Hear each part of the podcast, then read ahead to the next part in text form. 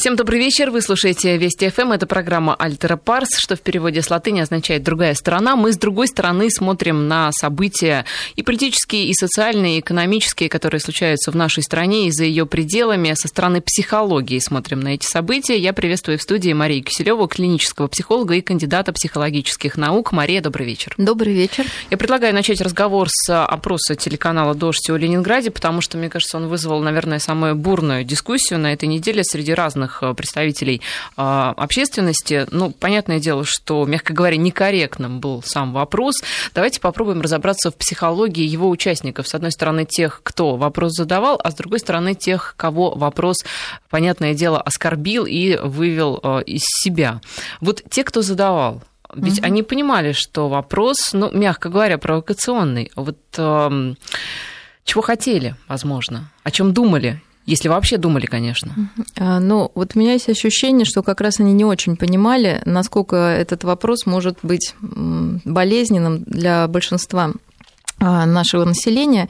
И, наверное, в этом самая большая как для психолога боль, потому что если это сделано сознательно, по крайней мере, человек может э, понимать, что на душе э, у другого, он может понимать, какую это реакцию вызовет, и уже дальше ее регулировать, задать вопрос или не задать. Э, мне кажется, весь ужас этой ситуации, что люди, поддерживающие этот вопрос и настаивающие на его приемлемости не от, страдает от отсутствия элементарной чуткости а, к ближнему своему. А, то есть так называемая эмпатия, чуткость или чувствительность к состоянию другого, ну, для них не под, ну, неприемлемо, что ли, они не, не умеют чувствовать э, чувства других, и это говорит о такой, к сожалению, глубинной нарушенности. А, и Поэтому ожидать чего-то подобного в будущем вполне, э, ну, вероятно, что они, это может повториться, потому что э, продолжает настаивать и говорить, что это какая-то более даже зрелая позиция, хотя на самом деле она как раз говорит о том, что этим людям сложно соприкоснуться реально с той болью, которую испытывает э, большинство людей, и легче ее обесценить, отодвинуться от нее и перевести в русло некого как им кажется, логического диалога. Хотя в этом вопросе никакой логики не было. И если э, сейчас пытаться разобраться, какой ответ они собирались услышать, в чем вообще был смысл задавания этого вопроса э, и, и ну, так вот далее. По да, то, их, что это... скажем так, угу. один из аргументов э, смысла как раз угу. задавания вопроса в том, что такие больные вопросы нашей истории обсуждать нужно. Конечно, э, нужно обсуждать больные вопросы истории, и э, это правильно, но это должны обсуждать э, люди, которые имеют доступ к неким документам, имеют знания, которые позволили бы им делать соответствующие выводы. Этот вопрос, мне кажется, был совершенно эмоциональный, он не имел под собой какой-то ну, подтекста, чтобы исторического, исторического бэкграунда. Да, бэкграунда. И а, именно в этом какая-то а, боль. И что, значит, э, а, мы сейчас, наверное, сейчас чуть вернемся к людям, которые почувствовали себя обиженными, оскорбленными. Действительно, возможно, реакция кажется несколько чрезмерной, может быть, не совсем такой здоровой, но она совершенно адекватна тому состоянию, в котором находятся люди, потому что травма, э, это военная травма, психологическая травма, естественно, она не пережита э, по многим причинам. Прежде всего потому, что не так много времени прошло, и живы до сих пор участники этого ужаса. Э, и последующие поколения тоже не могли не соприкоснуться с болью этой травмы. И такой вопрос, ну, если перевести более в жизненное русло, это все равно, что спросить а, у человека, которому недавно, например, ампутировали ногу, а, ну, а как ты считаешь, может быть, тебе лучше было остаться да, с той ногой? То есть это вызовет, конечно, безумную боль у больного, потому что а, бывают ситуации, когда нет идеальных решений. Они любые решения сложные, и давить на больное, наступать на эту мозоль и не понимать, что это приносит боль другому, конечно, это ну, очень грустно, что они это не очень понимают. Или та, такая же ситуация, может быть, другая какая-то травма психологическая, как изнасилование, да, например. То есть этот вопрос также можно приравнять к вопросу женщине, которую изнасиловали, а может быть, тебе лучше не, не нужно было из дома выходить. Вот как она отнесется, да, как отнесутся эти люди вот к такому вопросу. Если травма свежа, конечно, это вызовет э, и ярость, и агрессию, и просто истерику. Но, Мария, угу. с другой стороны, говорят, что психологи говорят о том, что о травмах нужно все равно как-то говорить. Не Другой вопрос, что да. говорить нужно как раз с да, человеком, который не сделает тебе угу. больно, но все равно травмы проговаривать нужно. Вот э, здесь как было бы тогда правильно, может быть, сформулировать этот вопрос. Но если все-таки хочется очень об этом поговорить, да, то как на такие темы разговаривать так, чтобы никого не оскорбить? Угу. Здесь ключевое слово не как-то разговаривать, а именно разговаривать так, как это может быть полезно для человека в травме. А, дело в том, что э, действительно есть нации, которые справились с травмой войны, и они прежде всего обозначили какие-то самые важные э, приоритеты, они э, назвали своими именами происходящие вещи. Что-то они назвали преступлением, что-то они назвали допустимым. У нас долгое время победа была неприкосновенна, она была совершенно идеализирована, что правильно, и в такой ситуации этот вопрос, наверное, действительно бы просто вызвал некоторую улыбку и смех, потому что он был просто бы ну, неадекватен совершенно.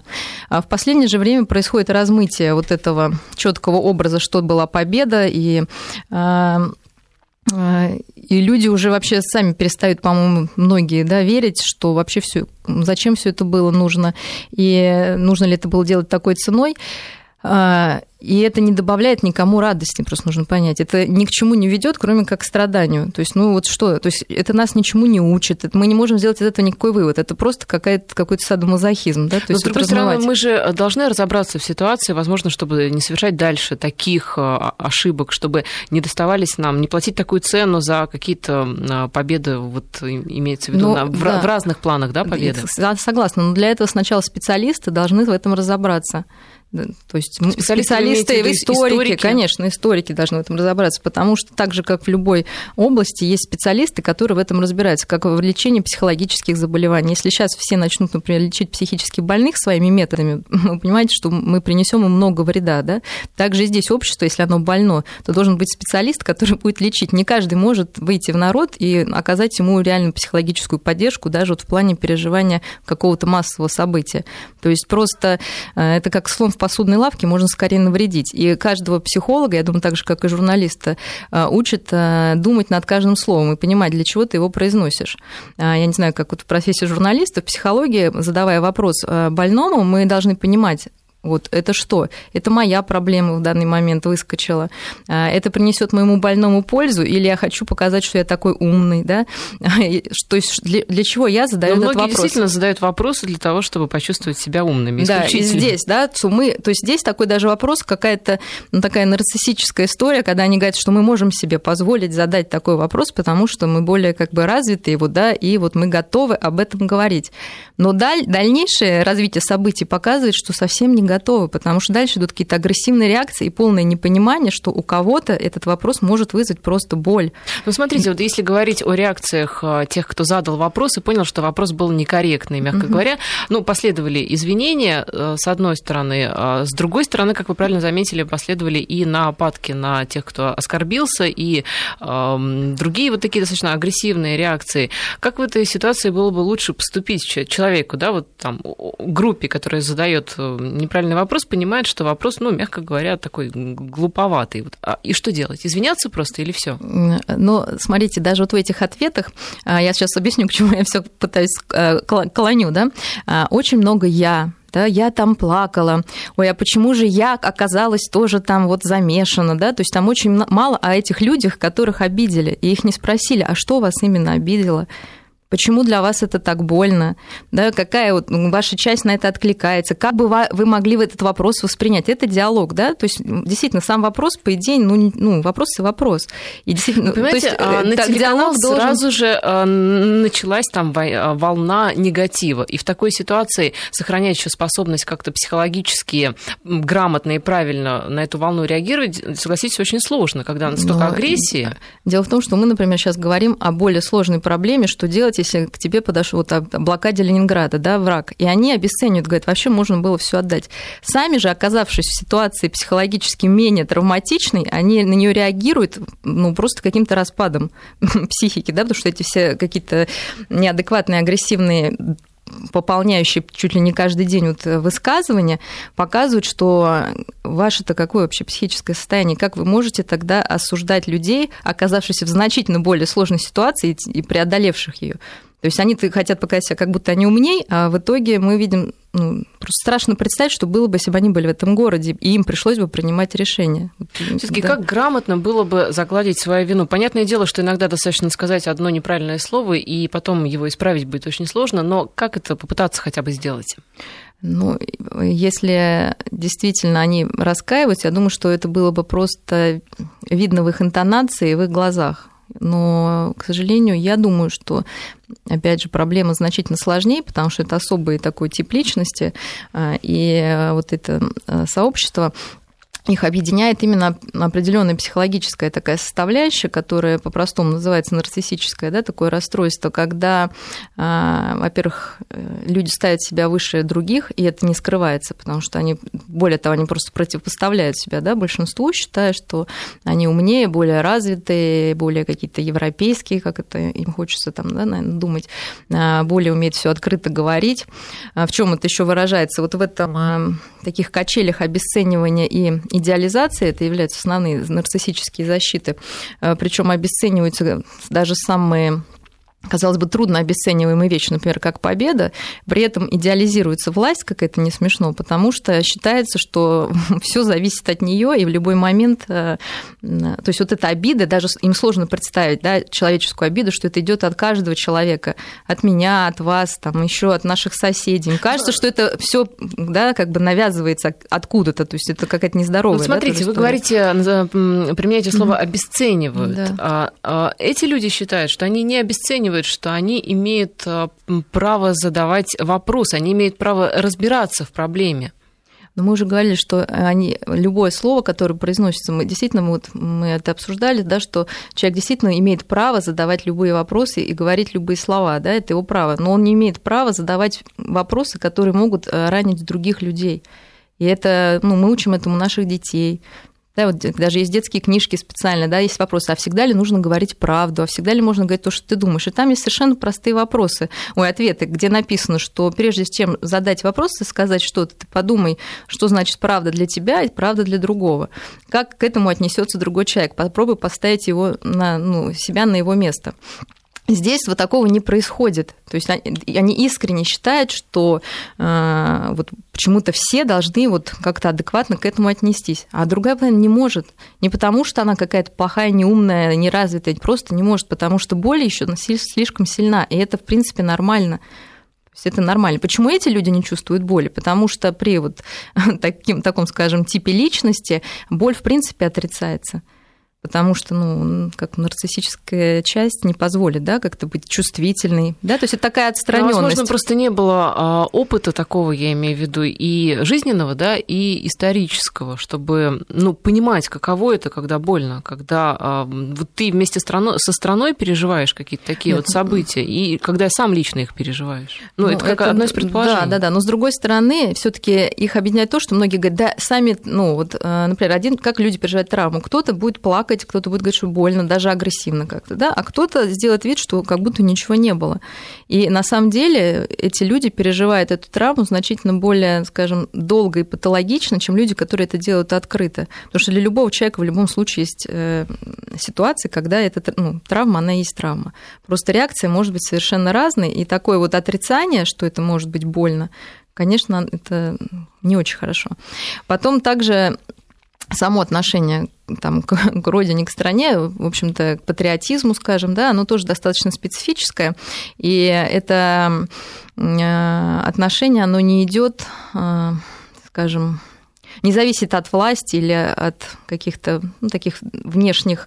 Э, Вы знаете, у многих зависит. А, ну вот по сути я вам расскажу, да, что а, вообще любовь к родине – это она приходит к нам а, от любви к семье, да, от любви к своей семье. И когда люди, живущие в стране, начинают ну, просто, опять же, обесценивать страну, в которой они живут, всегда, ну, конечно, вот у нас психологу хочется задать вопрос, боже мой, как же, наверное, сложно жить вот в такой стране, которую вы так ненавидите, да?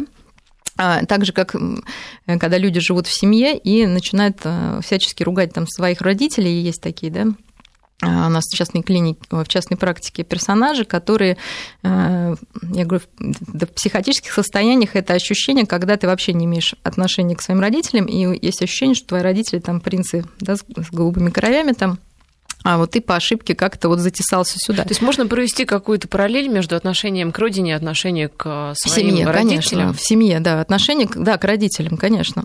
Это очень интересно. Да, да, да, то есть она... И э, что, что происходит э, в семье?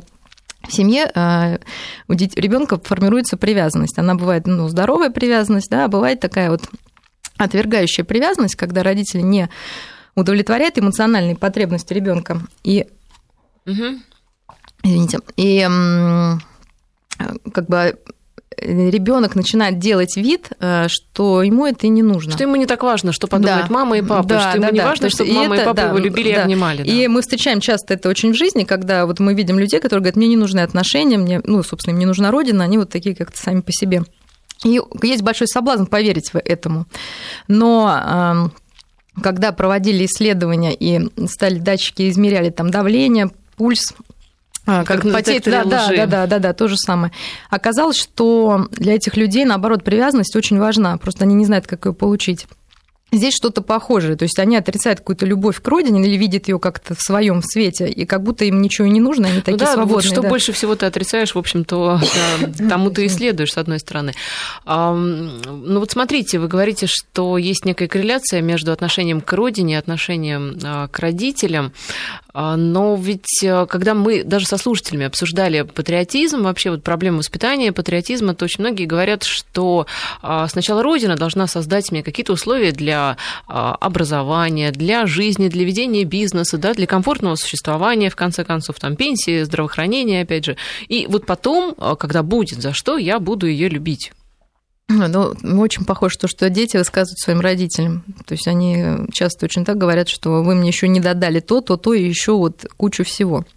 Вот, конечно, хочется, чтобы все было идеально. И это тоже вот такая защитная реакция. То есть ничего идеального не бывает. Ни в одном обществе не бывает идеального правительства, не бывает идеальных условий.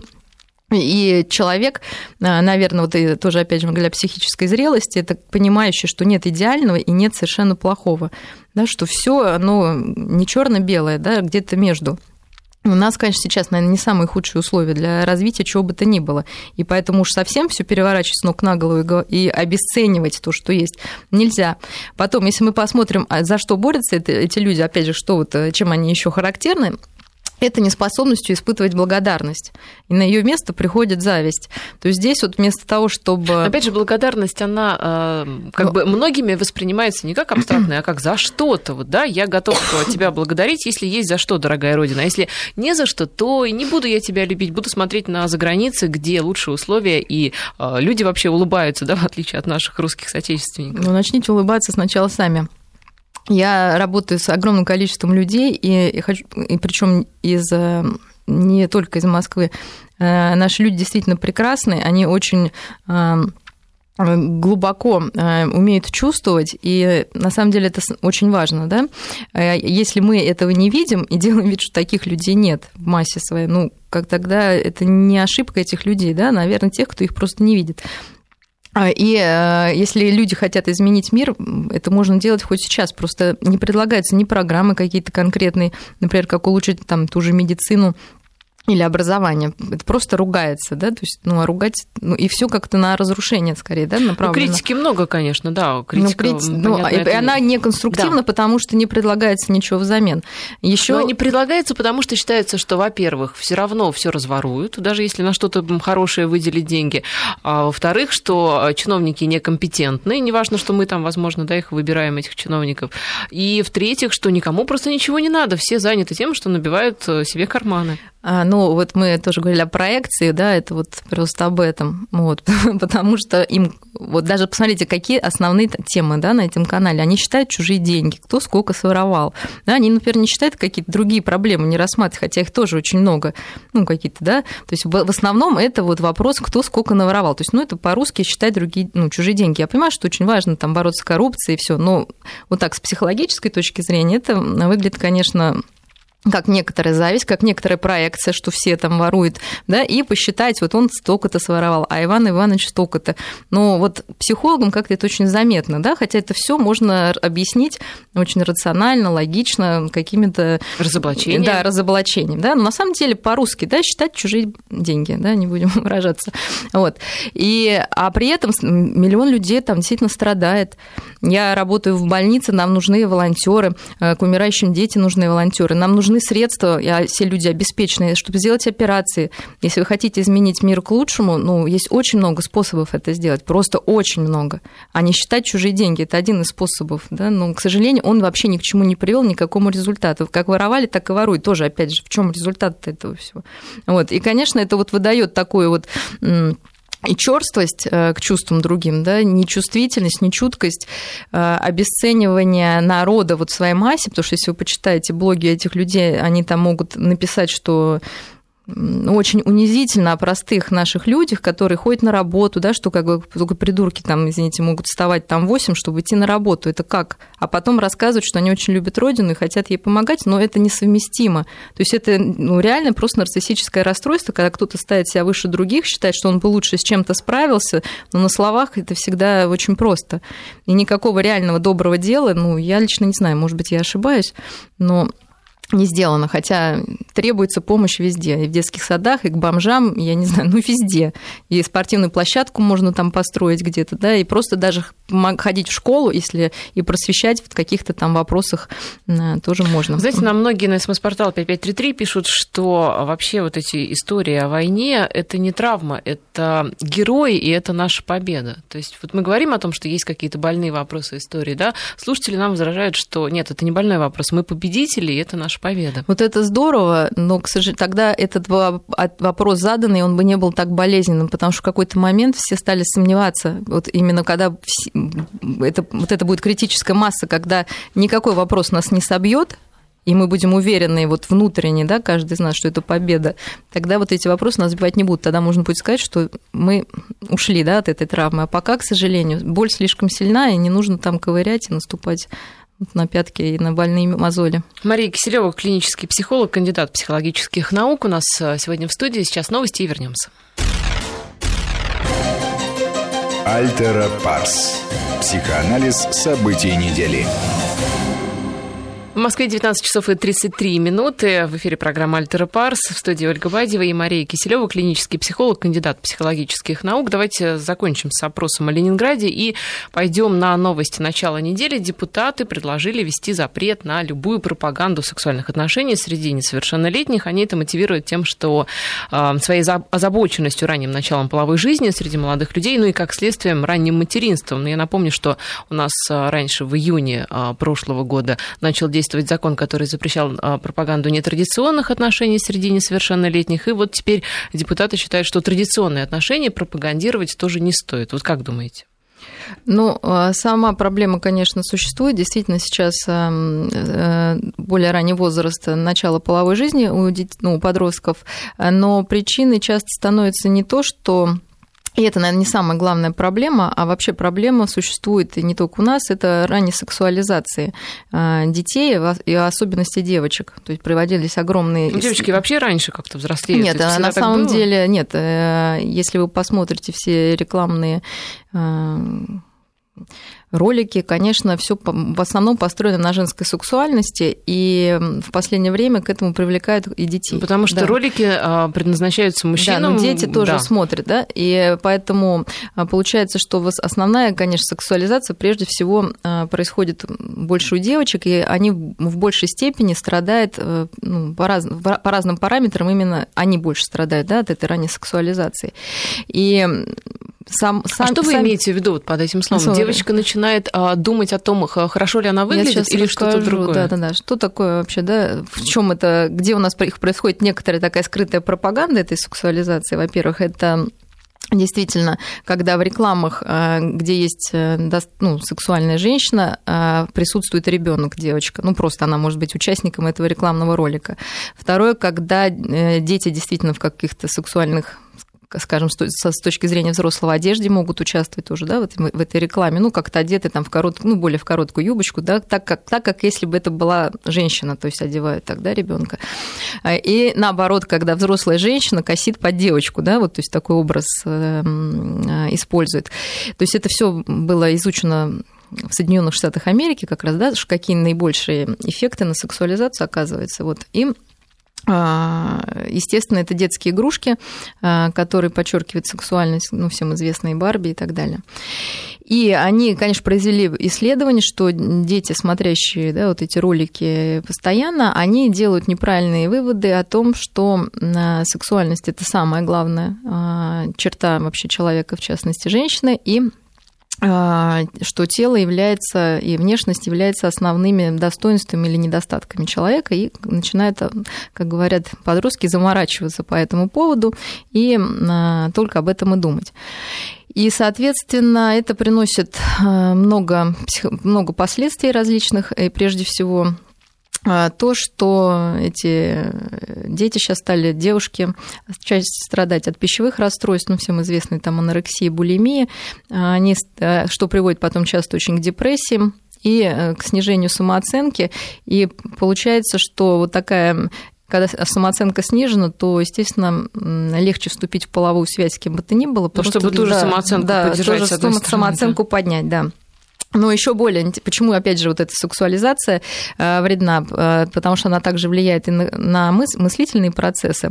Опять же, в Америке было проведено очень интересное исследование, когда школьникам, ну, уже подросткам э, предлагалось ну, делать математические задачи, и сначала девочки там сидели в купальниках, и все делали задачи. Я уже догадываюсь да, результаты. А вторые, когда девочки сидели в свитере, ну, то есть там как-то все это было, естественно, обставлено, что не было вот так все понятно, а, то есть это эксперимент скажем, ликвидный такой. Ну, то есть да? мальчики да. отвлекались. Они не, то, не только мальчики, мальчики и девочки э, показали худшие Э, результата, в особенности по э, решению задач по математическим задачам, потому что вот концентрация внимания очень сильно падает и падает э, логическое мышление. То есть вот эти показатели, они очень завязаны да, с этой сексуальностью. Именно То поэтому... чем меньше девочек в физических вузах, тем, в общем, лучше ну, да, у нас да, будет да, наука, вот, физика да, может быть, с этим все и связано, да. И это же, этот фактор, я думаю, знают все учителя, почему запрещают девочкам в школу ходить там в коротких юбках и как-то Слушайте, может быть, действительно, вот э, помните же, были разговоры о том, что очень хорошо раздельное э, воспитание в плане девочки отдельно, мальчики отдельно учатся. Может быть, действительно ну, знаете, фантазии бывают даже более эротичные, чем девочка в короткой юбке, поэтому боюсь, что это не поможет, потому что тогда мальчикам придется слишком сильно фантазировать, То есть а фантазии, достаточно. Да, да, достаточно дресс-кода каких-то нормальных рамок, э, которые, в принципе, в школах поддерживаются. Не только, кстати, девочкам, но и учительницам некоторым да, тоже. Вот, вот это тоже очень важный вопрос, потому что учительницы сейчас тоже меры не всегда знают. Значит, какие еще чисто психологические расстройства? Это, конечно, заниженная самооценка, а, у девочек возникает, потому что идеала Барби достичь, в принципе, невозможно, потому что это невозможно никогда. И эта заниженная самооценка, к сожалению, сказывается не просто на э, отношения с молодыми людьми или с другими людьми, она сказывается на всем, то есть и на учебе, то есть какое-то общее снижение общего тонуса происходит, поэтому э, такой замес на сексуальности и на своей внешности, конечно, он э, дестабилизирует подростка. Потом, а, естественно, мы понимаем, что ну, действительно происходят очень серьезные гормональные психологические процессы, и э, если сразу науч... не научить ребенка, скажем, удовлетворять э, возникающие, в том числе сексуальные потребности посредством прямым, то и он и жизни... Ребенка? Ну, научить? я имею в виду подростка. Нет, ну, наоборот, я говорю, если не научить его не удовлетворять эти потребности, возникающие спонтанно, угу. да, то, конечно, это приводит к тому, что э, во взрослой жизни тоже очень сложно э, контролировать собственную сексуальность. Ну, Мария, ну да. вот а, та самая пропаганда, которая обеспокоенные угу. депутаты, она у нас вот где, да? Мы говорим о рекламе. Ну, а, еще где? А, ну, вот как собираются, например, как ее э, собираются ограничивать? Что ограничивать конкретно? А, ну, я думаю, что, конечно, это коснется больше всего и везде, это рекламное. То есть это игрушки, рекламы, фильмы. Вот по, по, Игры... поводу, по поводу фильмов, ведь очень много сериалов на телеканалах, да. которые любят дети. дети вот да, там как раз, э, мне кажется, намного больше пропаганды, нежели в каких-то рекламных Но роликах. она скрытая, понимаете, эта пропаганда, она такая не настолько явная, как нам кажется, да, но она влияет. А потом в играх компьютерных очень много, да, то есть э, сексуальных каких-то сцен, может быть, они опять же не в прямом смысле, да, это не, не половой акт, но что-то возбуждающее подростка, скажем, да, и оно может его будоражить больше, чем это нужно. А, ну и вот то, что мы говорили, одежда, когда там, а, я объясню, что подразумевается сексуаль... ранняя сексуальность, например, опять же, девочек, это когда девочки там чуть ли не в 7 ну, лет, как или там и то раньше, да, бюстгальтер предлагает там, ну, на купальник даже. Нам кажется, что это мелочь, да, но на самом деле мы акцентируем ее на каких-то деталях собственного тела, причем у нее их нет, то есть она будет испытывать комплекс, да, по сравнению с мамой и с другими тетями. Ну, что, а ей предлагается, да, верх, да, часть купальника да, есть. но если вы пойдете во все магазины, да, то как бы они там лежат, да, то есть мы с такого даже раннего возраста предлагаем ребенку соответствовать неким стандартам Понимаете, и параметрам. Вот то, о чем вы сейчас говорите, я думаю, что депутаты, которые не этот знают. законопроект разрабатывают, да, им даже и не снилось такое. А мне кажется, они мыслят намного проще и ограничивать как раз будут то, что ограничивать не нужно. А ребенок в итоге полезет за какой-то информацией ну, в интернет, на... где, а, в общем-то... Ну... Я не знаю, что они хотят ограничить. Я, я рассказываю о том, что нужно ограничивать и как себя вести родителям. А я надеюсь, что у них хватит э, ума там, обратиться к специалистам, и они просто покажут статистику, которая действительно влияет. И э, те же исследования американцев э, э, такие, что, несмотря на то, что везде и вокруг мы видим эти бюстгальтеры для маленьких девочек, и сексуализацию женщины, и рекламные ролики, но это все не влияет на тех девочек, родители которых а, объясняют им, что вот как-то это... Откуда берутся дети, да, грубо да, Нет, нет, нет, нет, нет, которые а, учат а, этих детей адекватно относиться вот к этим средствам рекламы и массовой информации и всего такого, да, что должна быть ну, критическое некоторое отношение, что не все, что пропагандируется, является хорошо, что это делается для продвижения товара, просто объяснение, что значит реклама. Я думаю, даже на маму эта пропаганда скрытая действует, когда мама там, да, вот ну, лет в 30 видит, что а, вот девушка, которая пьет там какой-то кефир какой-то марки, она так прекрасно выглядит, у нее такая стройная фигура, а вот, да, смотрит на себя женщина в зеркало, у которой там двое-трое детей, и вот ей там еще за плитой стоять, и совершенно не видит такой фигуры, у нее тоже, наверное, какие-то развиваются комплексы. Но, конечно, комплексы развиваются, но от кефира точно еще, да, честно говоря, не, да, не, не стали, но и не похудели. Да, то есть есть, естественно, к нам в практике, опять же, обращаются женщины, хотящие, как бы, желающие похудеть, и э, прекрасно знают, что для этого нужно делать. Да, что нужно просто ходить в спортзал, опять же, я не, не стою это повторять, и меньше кушать. Почему это никто не делает? Ну, вот. Потому что это самое простое, с одной стороны, а с другой стороны, самое ну, сложное. Потому что за этим стоят огромные психологические причины, почему на самом деле а, женщине все равно иногда вот комфортнее быть в том весе, в котором он есть. Не, не по физиологии, да, а психологически. Но мы не будем сейчас это да, обсуждать. Да, это да. другая тема.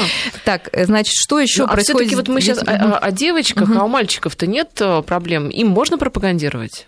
Но у мальчиков другая история. Естественно, что если везде такие сексуальные объекты, то у них проблемы, конечно, с тем, что делать со своей сексуальностью, вообще как ее... Как выбрать из этой массы красивых девочек. Ну, да, и вопрос выбора, конечно, тоже стоит. Но э, как научиться э, молодому человеку по-другому э, получать разрядку, возможно, иногда, которая имеет сексуальное происхождение. Естественно, здесь без спорта ну, не обойтись никак. И вот дело в том, что многочисленные исследования по профилактике, вообще чего бы то ни было, они доказали, что э, разговор ограничительный из серии «не нужно пить алкоголь», запрещающий, да. они не работают. Работают только альтернативные. Компенсаторные. да, да, да, когда нужно предлагать то, что... Что-то взамен.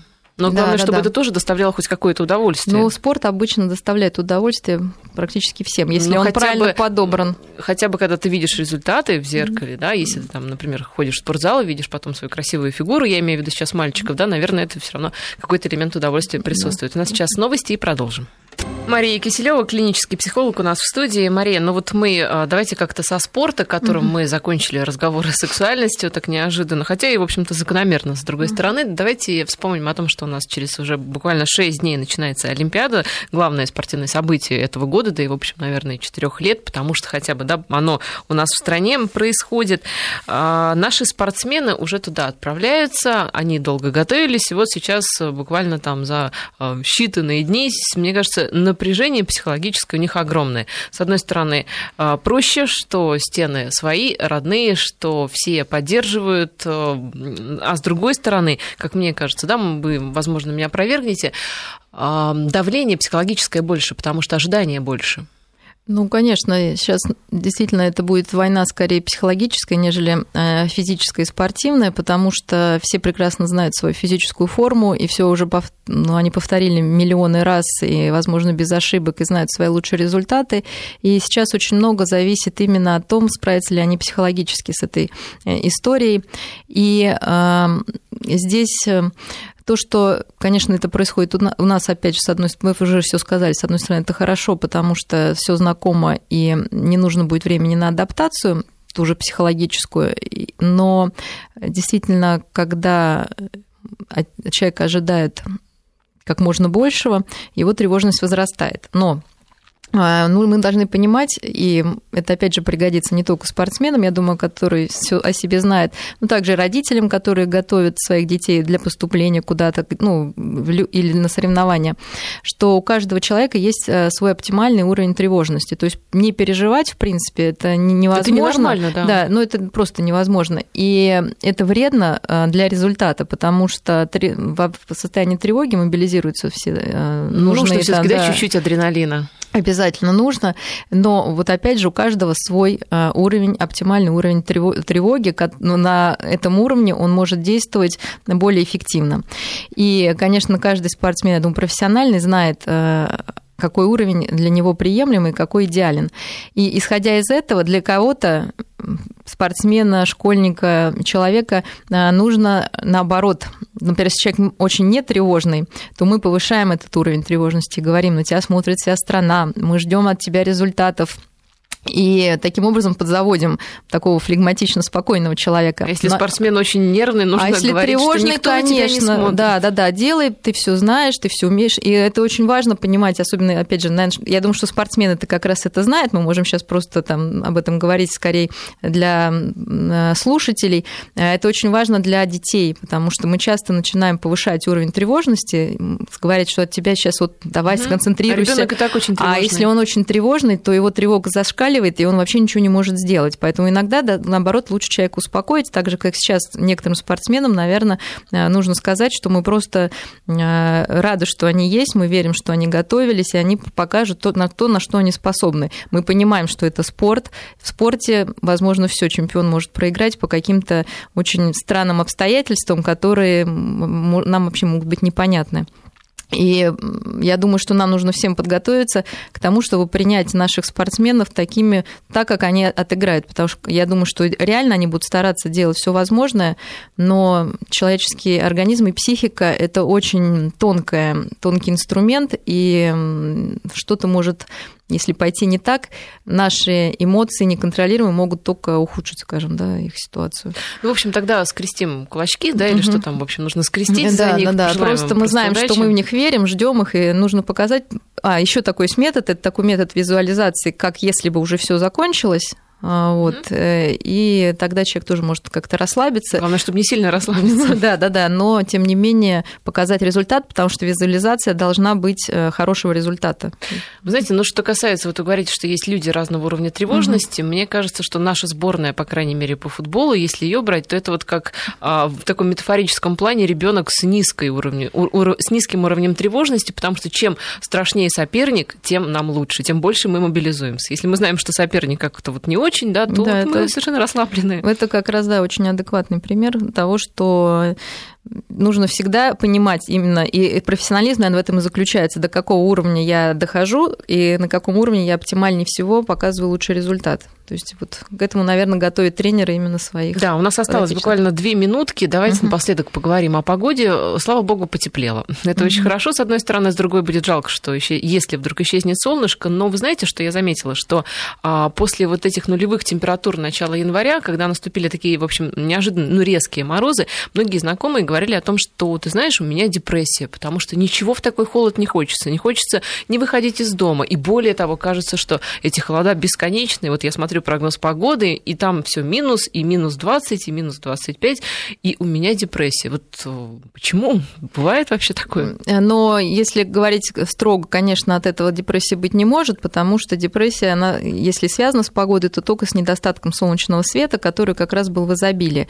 Но вот как раз это повышается некоторая тревожность внутренняя, совершенно, наверное, не связанная с погодой, а связанная вообще с человеческой уязвимостью, с беспомощностью.